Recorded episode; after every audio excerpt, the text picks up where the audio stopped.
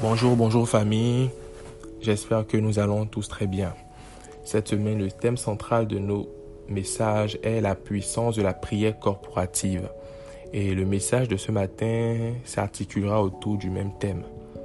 Et plus précisément, un exemple biblique de la manifestation de la puissance de la prière corporative. Nous allons remonter quelques centaines d'années ou quelques milliers d'années dans le temps dans un pays qu'on appelait Babylone. Babylone qui avait assiégé Israël, qui les avait vaincus et qui avait déporté une grande partie des Juifs à Babylone.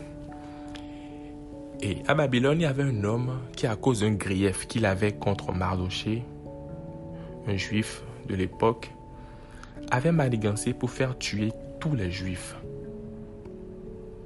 Et lorsque Mardoché l'a pris, il se lamentait, il se lamentait, et fit dire à Esther, sa, sa nièce qui était alors reine à Babylone, de se rendre auprès du roi pour demander grâce et pour l'implorer en faveur de son peuple. Mais Esther a été confrontée à quelques obstacles.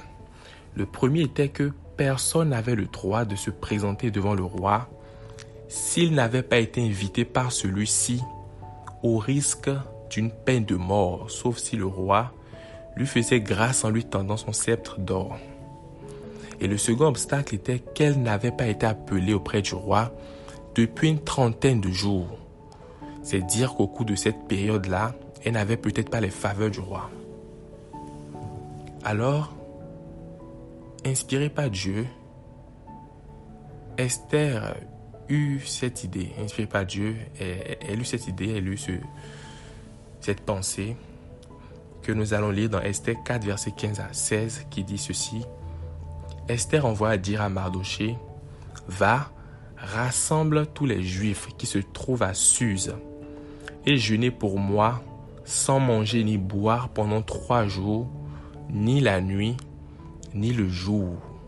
Moi aussi, je jeûnerai de même avec mes servantes, puis j'entrerai chez, chez le roi malgré la loi, et si je dois périr, je périrai. Donc Dieu mit à cœur Esther de faire rassembler tous les Juifs, afin que pendant trois jours et trois nuits, qu'ils puissent jeûner, qu'ils puissent prier en faveur d'Esther, en faveur des Juifs, pour que Esther eût grâce aux yeux du roi. Et donc tous étaient dans le même cœur, étaient dans le même esprit et priaient pour le même sujet priait pour les mêmes requêtes, pour la même requête, cette requête centrale-là qui était importante pour tout un chacun d'entre eux. Et quel a été le fruit de, ce moment, de ce temps de prière-là? La Bible nous dit que le troisième jour, Esther se rendit auprès du roi. Et que s'est-il passé? Elle trouva grâce aux yeux du roi, qui lui tendit son sceptre d'or.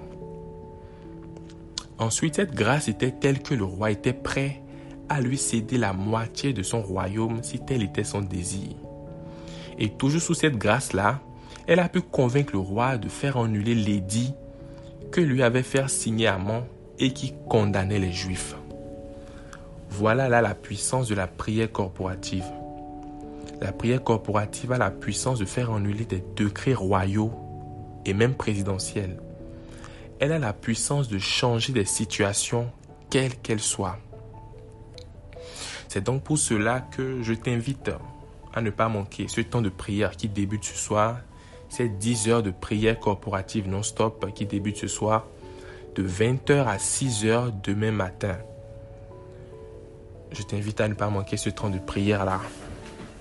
Parce que certainement Dieu agira et se manifestera d'une manière extraordinaire. Pour ceux qui ne savent pas, nous sommes la Winners Meeting, une plateforme de transformation pour la jeunesse et par la jeunesse. Et le point 5 de notre vision, c'est que nous sommes une famille où chaque jeune s'épanouit et grandit jusqu'à parvenir à la stature parfaite de Christ. Et ceci est tiré de Acte 2, verset 42. C'était votre frère aimé, demeurez béni.